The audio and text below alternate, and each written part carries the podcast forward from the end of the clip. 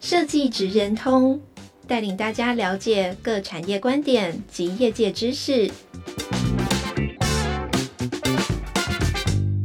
以设计的角度切入，让大家理解各产业中设计职人的成功关键或必备技能，快速掌握产业与设计脉动。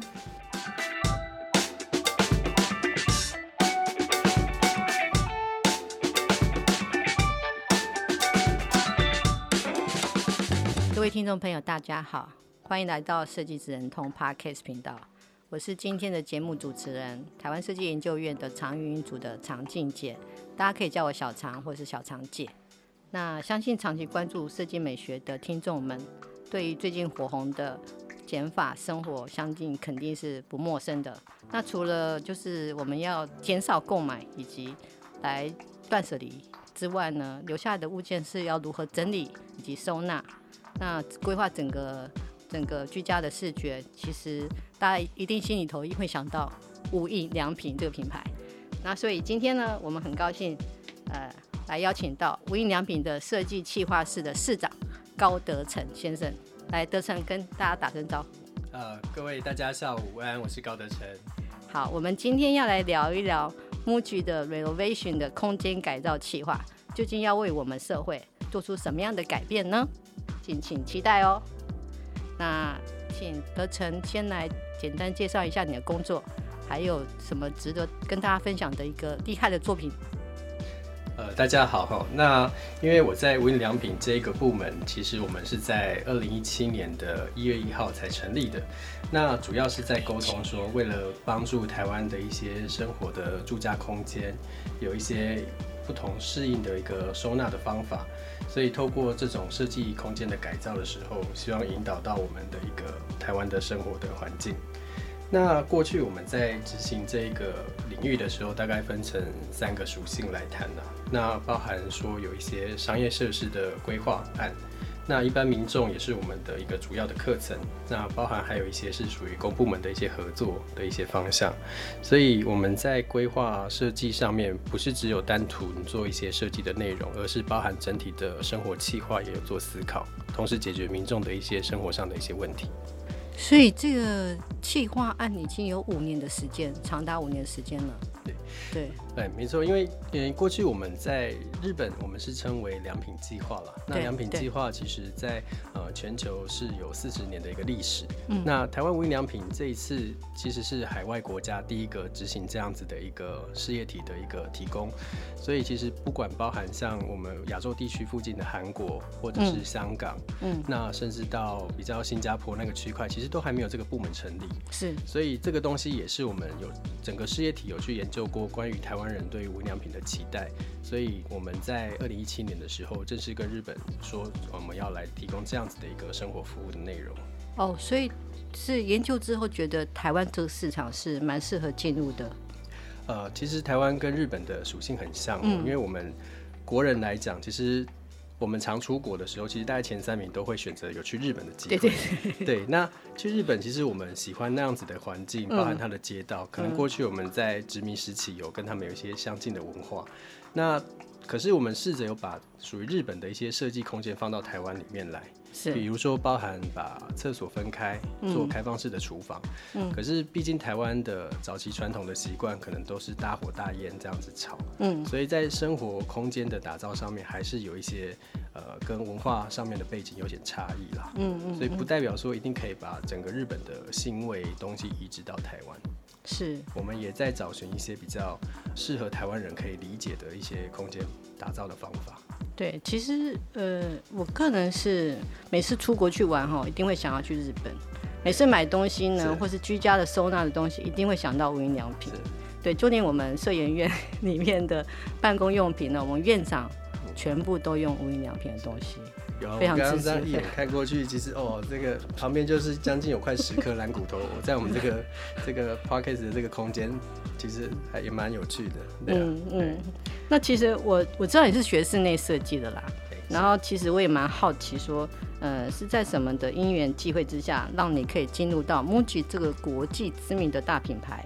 那这个心路历程，我想听众朋友们一定很感兴趣。嗯嗯，OK，呃，简单分享一下啦，就是说，其实我过去高中的时候，我念的是属于图文传播，是平面设计类型。嗯嗯嗯。那到大学联考的时候，我反而把自己设定成是希望可以走一些空间类的，所以才去选择读室内设计的学校。是。那到最后研究所的时候，就选择了建筑系，所以从平面到室内到建筑，其实都是整个演化的过程。那所以我们相遇的那时候，十十七八年前相遇的时候，对，对。我们是在 茶水间相遇的，对对对对对。那时候你是念大大三下学期，对，室内设计嘛，大三，对我那时说，哎、欸。我那时其实还蛮鸡婆的、喔，也不过也谢谢谢谢长荣姐这边主持人这边当时的一个推荐呐，我才有机会到业界去做做一些磨练。是是是，那就说哎、欸，要不要来龚书章老师那里工作啦？是是是，是，是。不过不过那时候有幸进到事务所之前，其实刚好在二零零四年，台湾无印良品进到台湾来、嗯，那时候是呃统一集团代理进来的，嗯嗯，所以那个时候我刚好。对于这份这个品牌的一些呃产品啊，还有他的一些想法，其实也也很喜欢。是，那就抱持着一个去想要去打工学习的一个机会去嗯嗯去面试，那也也顺理成章，刚好就录取了。所以在那个期间，就是跟我们当时的店长，嗯，呃。店长梁一家先生，我们就是呃有共事过，是。那我们这十来年其实也有保持一些联系，嗯。那当然他在二零一六年的年底的时候，其实有分享一个讯息，就是说他想要在台湾成立一个呃这样子的一个空间改造的部门，是。那询问我有没有有没有机会，或者是有没有兴趣，然后可以进到无印良品里面来。所以这份缘分其实是往前推溯的时候，其实是一直都有累积到现在的。对那个养成计划，我其实很想要知道。我想听众朋友也很想要听，你怎么去从，比如说毕业之后进入到事务所，那如何有计划的、有计划的进入到那个整个成长的阶段？是，其实比较有趣是我在大学二年级的时候，嗯，然后那时候遇到了一位中原建筑系的朋友，嗯，他就送了我一本书，叫做《安藤忠雄》。哇，那。我拿到这本书的时候就翻一翻，哦，我觉得哦，这个很厉害，怎么好酷啊？黑白的空间光影，然后一些他谈到的一些想法，其实是有有吸引到我。嗯，所以那时候在学校，尽管大学学的都是室内设计，比较是属于在建筑体内的，可是我在想的东西都还是比较偏到外面的一个环节。是，所以也因为这样子，刚好又在呃当时的摄影院的前身台湾创意设计中心，那时候我们在南港，然后那时候因为学生嘛，嗯嗯嗯，就。呃，零用钱也没有很多，所以我就是知道摄摄影院当时有一个图书馆，对，就是像现在我们的那个，不只是，不只是图书馆这些这些，然后我就自告奋勇的想说，我想要去那边当助理，因为我可以看免费的书，是，那我就硬着头皮去写信啊，投履历这样，嗯嗯，然后就也很很不容易就进到这里面来。那当时我在摄影院看的书是是很多很多的，哇，那也累积了很多养分，而且这些养分你只要投入时间，嗯，其实都是会有回报的这样子。嗯，可是现在大家都不读书怎么办？其实因为现在资讯太发达了，是是，因为以我们部门来讲，我今年。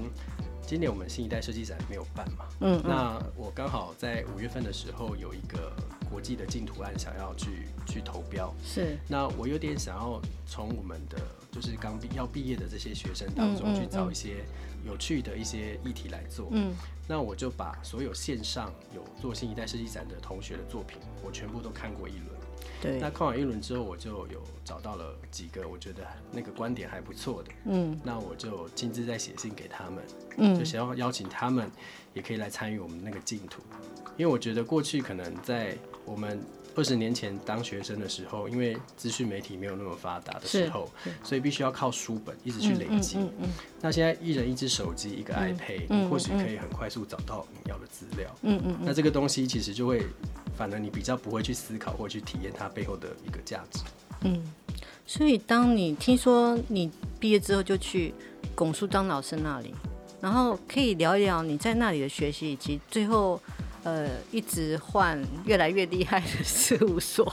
对对，因为因为当时我们呃进到事务所的时候，龚老师有跟我讲一件事，他说、嗯、呃你要学习做建筑这个领域啊。或者是室内设计这个领域，大家的眼睛都会长在头顶上。嗯，因为大家都会觉得我师出名门，或者是我是一个很不错的学校毕业的，我在我们班上可能成绩是呃很不错的一个一个方式。可是你进到业界，它是一个很直接对对决的一个方法。嗯，因为有时候，比如说你在跟跟业主开会的时候，电脑设备坏掉的时候，你必须要有手绘的本事，一张白纸来就可以提案的。那过去在事务所的训练，我们刚好同一期有三个一起进入那个事务所 Junior 的的学生，我们一起进去。那两位是东海建筑系第一名跟第二名哇的学生。那我本身不会做建筑，因为我大学都是念室内设计嘛。嗯嗯。那我被分配到的工作，通常都是他们不愿意做的事情。嗯。他们可以去做很快乐的方案的研究啊，或者是做一些比较有趣的手绘的东西。是。可是我做到的事情，反而是把他们的成果要去做整合、分类、分析。嗯。可是我事后回来想这件事情，其实也觉得蛮感同蛮深受，是因为。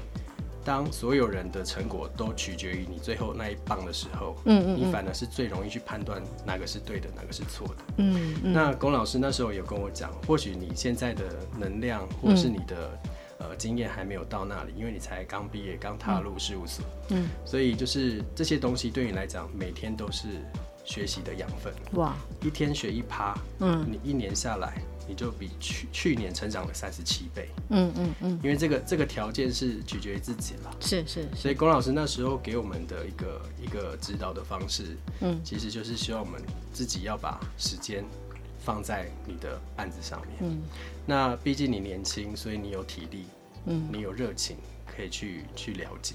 了解，对。那嗯、呃、之后你就。离开龚老师那里了吗？也是不是因为龚老师的关系，让你后来念研究所念建筑？呃，也也是有这一方面的一些想法。嗯嗯嗯，不过研究所念建筑也是我在呃工作几年之后，嗯、然后才又回去念所谓的在职专班。是。那同时那时候已经开始有一些呃建筑的一些基础的 base。嗯嗯嗯。那我们在学校在做一些提报啊、专题研究的时候，嗯，反而会比。比当时没有经验的时候来的更更容易找到一些要点，对，跟重点这样子。所以学习的过程当中，其实永远你不会晓得说明年度你可能会遇到谁，是。对，因为我当时本来本来在思考说我我研究所念完之后再去当兵，嗯，那当兵的时候，我那时候本来准备要去考那个日本的东京大学，是，然后我在晚上在站哨的时候啊，就是在背那个日文的绘画的的单字。那认真。那可是就，呃，因为军中有很多狗，嗯，然后我就把我的书放在那里，然后我就去巡哨了，嗯，那就回来的时候被狗咬坏了，被狗咬走了。那我是 我是我是到隔天的中午，我才发现树丛堆，嗯，有我的那本书，对，然后那时候我就心想说，应该是老天跟我讲，你本可以一本打车，你或许留在台湾，好好的去做一件事情，好好的去学。其实都比你去日本来的，所以那时候我就觉得，可能是一个，嗯，一个老天给你的一个一个提示。是是。那我后来就陆续又待过几家事务所，那也参与。听说也都蛮厉害的。呃，每一个事务所都会有学习到不同的一些专业嘛。呃，对啊，其实待了三间事务所，呃，分别是龚老师这边嘛，嗯、然后还有姚仁喜姚建筑师，然后还有李祖元李建筑师这边。嗯、那这三个建筑师的事务所的风格，还有他们的做事方式，其实我都有些稍微询问过一些前辈。嗯，那像龚老师，他很会做策略的提报简报，这个能力是很强的。那姚建荣师这边反而是对设计的掌握度、敏感度很高。嗯嗯。那到李祖源的事务所，他都做大型的开发案，所以我们必须要在一个专案当中，你会有跟十五家不同的 consultant 去对话。哇，整合能力要非常非常强，能力要很强。所以三家事务所，你学到的是简报，嗯，学到的是设计的敏锐度，嗯嗯嗯，学到的是你怎么去统整设计跟简报以外的所有的事情。哇，你这个养成真的是有计划性、有策略的哦。对，其其实，对，因为每每个人他的可以吸收的方式可能太一样。嗯，那我很早，其实我也刚刚前面有提到，我在大二的时候遇到的那个中原建筑系的朋友，嗯，也让我认为这件事情好像应该要有所安排。嗯嗯嗯。可是那时候毕竟没有什么经验，你能想得到大概就是未来三年后、四年后你想要成为什么样的人？嗯，可是现在到了现在二零二一年嘛，嗯，那我刚刚前面有提到，跟学生一起参加国际竞图。嗯，那其实也在他们身上看到一些影子。他们的想法可能很快，嗯，跳，嗯，可是他们最欠缺的比较是说如何把这些东西收敛起来，因为毕竟他们在学校做的都还是比较概念性的一个设计的想法。是，可是他们也收到我那时候的信件的时候，就觉得说。欸、这该不会是诈骗集团？无印良品怎么会找上我这样子？所以我我也亲自想办法跟他们加到 Line。我们就是在正式见面之前，我们有一个线上的 meeting。嗯，因为疫情关系，我们大家现在很很习惯说线上先先认识一下。嗯，那跟他们开了三个小时的一个杂谈会。对，对，那也了解他们每个人的一个属性跟他的志愿性向。嗯，所以我们才有成立这样子的一个合作案。哎、欸，那你你们在挑人的时候有没有特别针对他们的一些人格特质啊，或者是一些专业技能啊，做一些筛选？嗯，通常是什么样的人比较适合你？你这边的职缺呢？其实我们这边当时呃在面试的时候，因为公司本来有一些政策是希望说我们可以从公司内部里面去找到自己的一个员工的属性。是，那这些人可能他本身也是有。过去有设计经验的，嗯，那我们当然也有开放外招，嗯，那外招来聊的时候，可能我们会问一些比较有趣的，直接最贴近他生活的，我会给他一张白纸，是，请你把你家的平面图画出来，好难哦，这个反而对他们来讲，他们可能从来没有遇过，或许对设计系的学生来讲，这好像很简单，因为我每天都在画很大的商业案子啊，学校的作弊作业的作品都很大。可是你要去画一个可能只有二三十平、四十平的住家的空间的时候，嗯，我反而没有认真去想过。嗯，所以很多学生他们就是很多面试者来的时候，遇到这个题的时候，他反而不知道要先从哪里开始画。那结果结果他们就就很可惜，就没有没有继续再往下跟我们有有继续。所以画不出来就就第一关就没过是吗？欸，其实这个蛮蛮重要，因为你手绘的能力很重要，嗯，是吗？你画的美跟丑不不代表这个面试成功与否，是。可是你画出来的东西是你真的体验过的，然后你把它表现出来。你或许玄关画的比例不对，嗯，可是你你会告诉我，你玄关你每天回到家的时候，你包包是放在哪里？你的外套是鞋子怎么脱？嗯嗯，其实这些东西都是生活的行为，嗯嗯。那我们怎么去了解你生活的行为，会对于我们之后在做设计提案的时候很有帮助。所以意思说，生活经验这件事情，在你们来讲是非常重要的。是，了解。那我再另外问一个问题哦，像木吉这样知名的国际品牌呢，它的品牌形象很鲜明，对不对？对啊，所以你在之前进来之后呢，你有没有有感觉有一些这种品牌的那些潜规则，跟你以前在事务所的设计的风格不太一样？他们的核心的价值会跟在事务所的差别是会是什么呢？因为这个品牌，其实我们在二零一七年成立的时候。从我进来开第一个资料夹，哦，一直到现在是，所以里面的所有包含最基本的合约是，包含最基本的一个会议记录表格，嗯，包含我们怎么去开会的接案的流程，嗯，这些东西都是从零开始建立的。是，那以前在事务所，我们可能是在整个事务所的过程当中突然介入，嗯，所以包含我刚刚前面讲的一些行政的。嗯，后勤的，嗯，经营管理的，嗯，其实都已经都健全了，所以我们只是循着前人的方式，就是持续把案子做完。是。那当然，在事务所主持的建筑师，嗯，或者是公司的老板，他们其实都有自己的一套经营的方法。嗯嗯嗯。那反而来到无印良品之后，我们比较重视的是在跟客人的行为的沟通上面。客人的行为沟通，因为比如说我们现在要帮一个客人做住家的设计哦，那反而我们今天假设是约在我们的办公室，嗯，或者是约在他家，有机会约在他家，我进去当然很客气的先在沙发大家认识一下。我接着说，我要去看一下你的卧室。哎、欸，进到客人房间就哎、欸，直接把衣柜打开。我说哦，我还没塞哦，因为对，我没有用无印良品的东西。对，不是，就是他他应该有一个生活的一个一个方式，因为他也期待找我们嘛。是对，可是很多台湾的民众买到我们的产品的时候，他认为收纳的用品其实就是打开、放进去、丢进去。关起来看不到、嗯、啊，把外面的盒子叠得漂漂亮亮的，嗯，这个就叫做收纳，不是吗？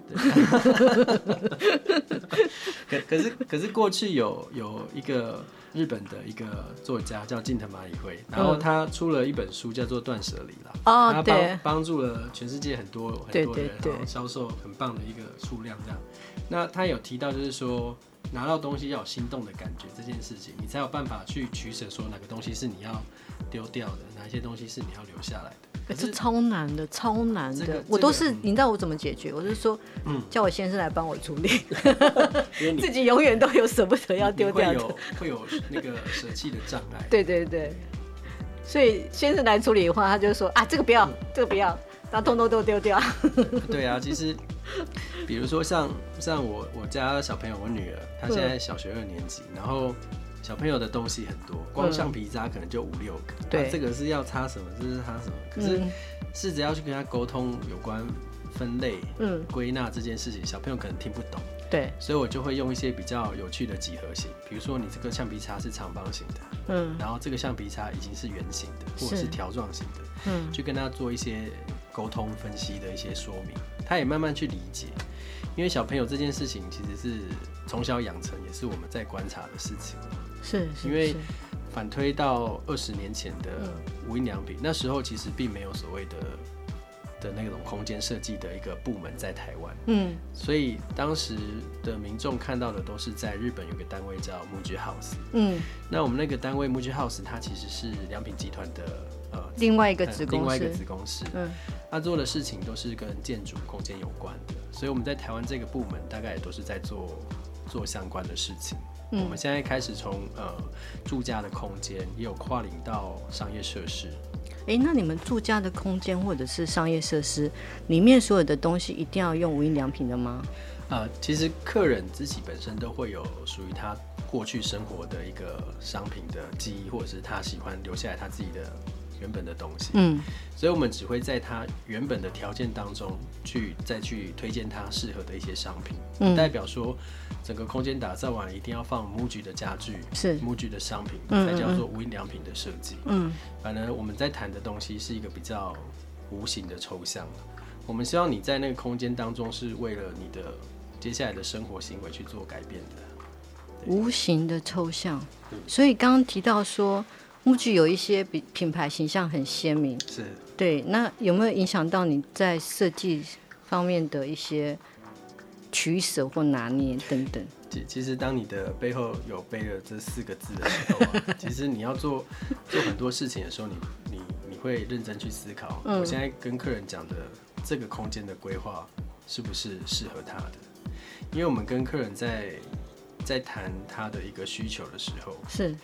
我们曾经有做过是呃台南的医生是，那他们在台南是住透天的房子是，那因为小孩子都在北部念书，嗯嗯，所以他们希望举家迁到台北来。嗯，那原本是住一个一百多平的透天房子，换到台北他只买了三个。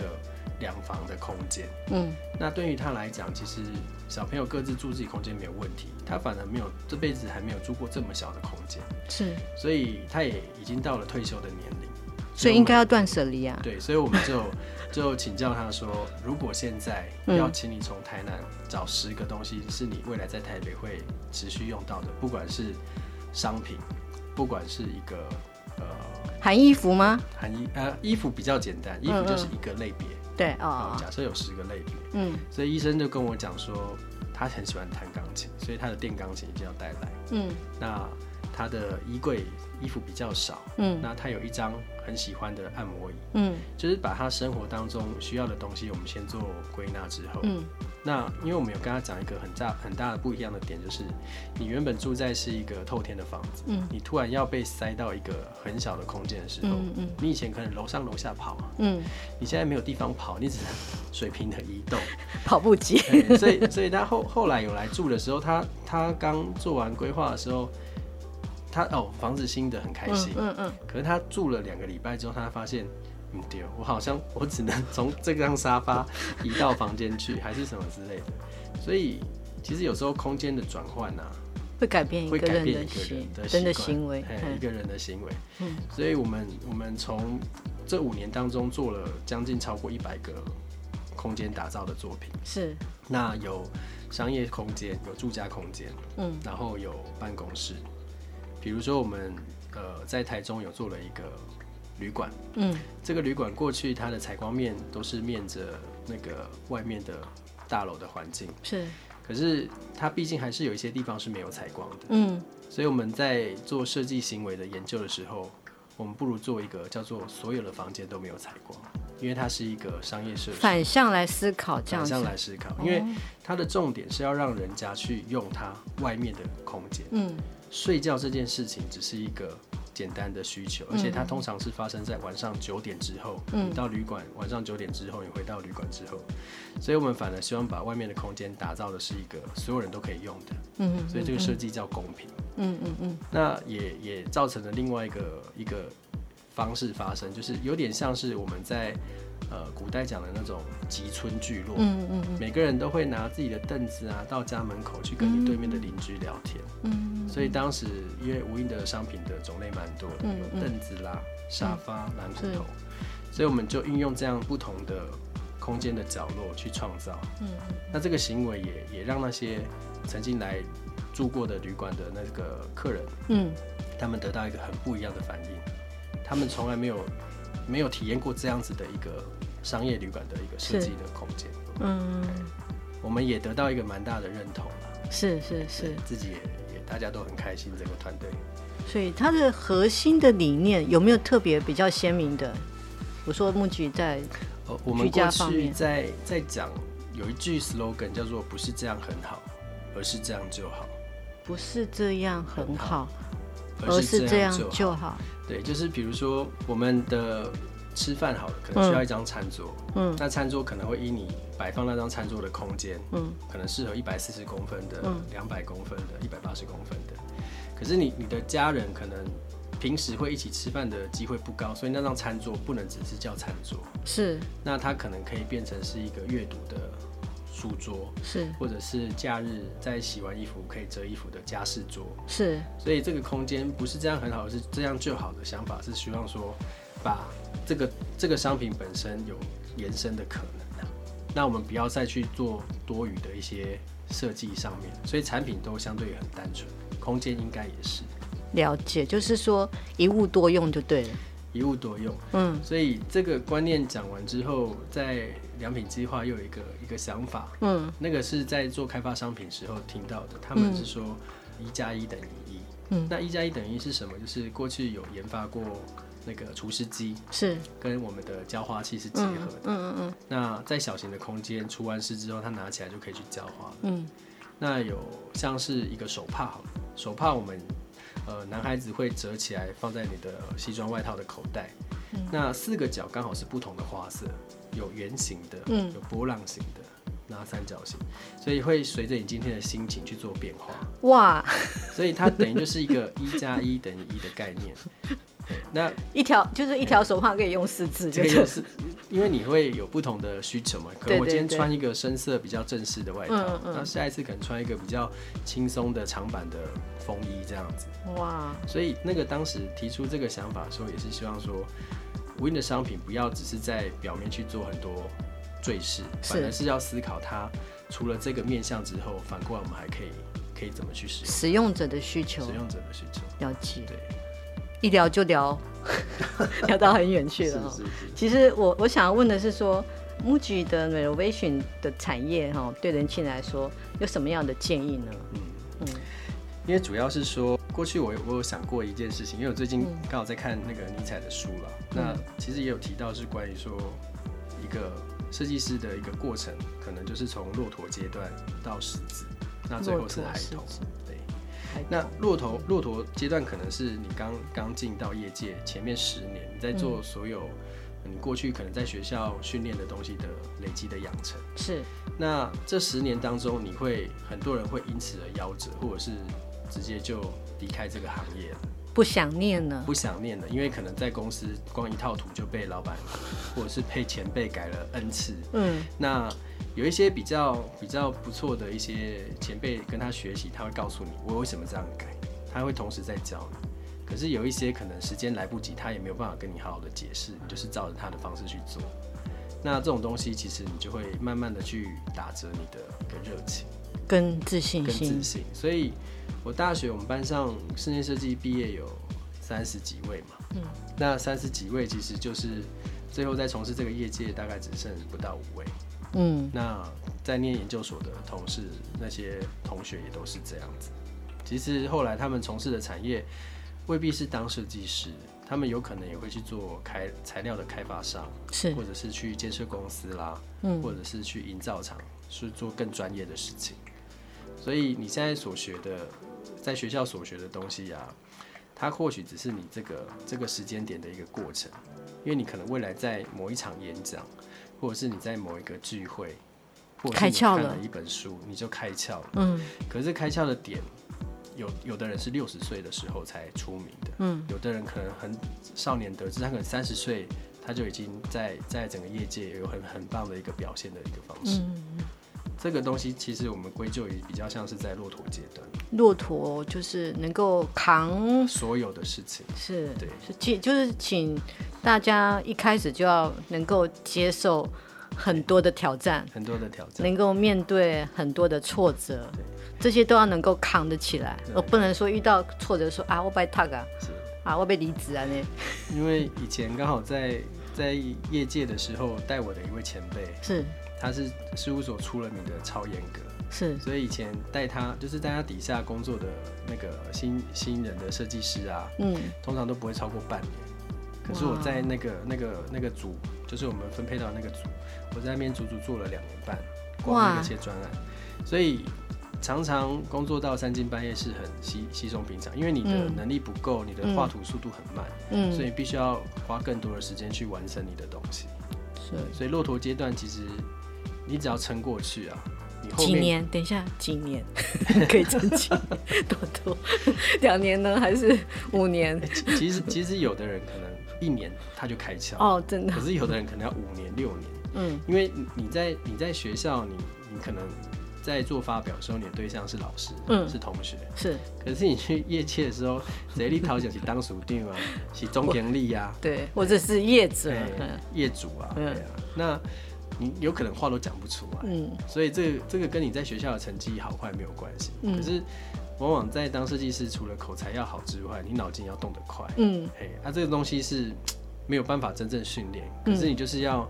不断的让自己有有很多东西进来，是是。那这些东西是好是坏，其实你在过程当中你还没有办法认定，它会进到下个阶段。嗯、下一个阶段就是我刚刚呃，我有讲狮子的阶段，嗯、第二阶段，爆发力的爆发力的时候，因为你你前面的养成，其实足以让你后面去做很多很多很棒的一个设计的的呈现。嗯。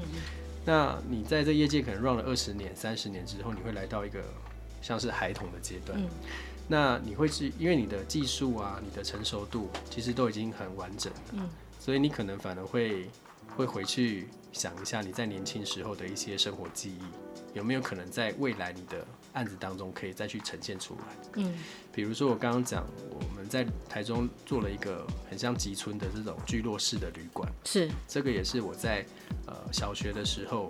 我住在那种乡下日本的房子，嗯，其实有类似像这样的环境，对，一棵大树，然后大家都聚集在那边聊天啊，乘凉，对，嗯，然后隔壁的阿桑，嗯，就会多多煮一些东西拿到我们家互相交流，所以这种感觉其实无形当中就会变成你未来在做设计的养分，是是是，嗯，那最后才进到孩童阶段，是，所以孩童阶段反而听起来不是幼稚，它有点是你已经很成熟了。嗯，那只是你去想一些很有趣、属于小孩子才会发生的这种画面，嗯、感受到的那种、嗯、那种，比如说小朋友吵架，我中间画一条线，我把跟你做朋友啊，那个也是一个很很有趣的一个状态。嗯，所以我才说，从骆驼啊、狮子到孩孩童阶段，其实都可以做很多东西啦。嗯，对。那因为时间的有关系哈，我想说，可不可以透露一下？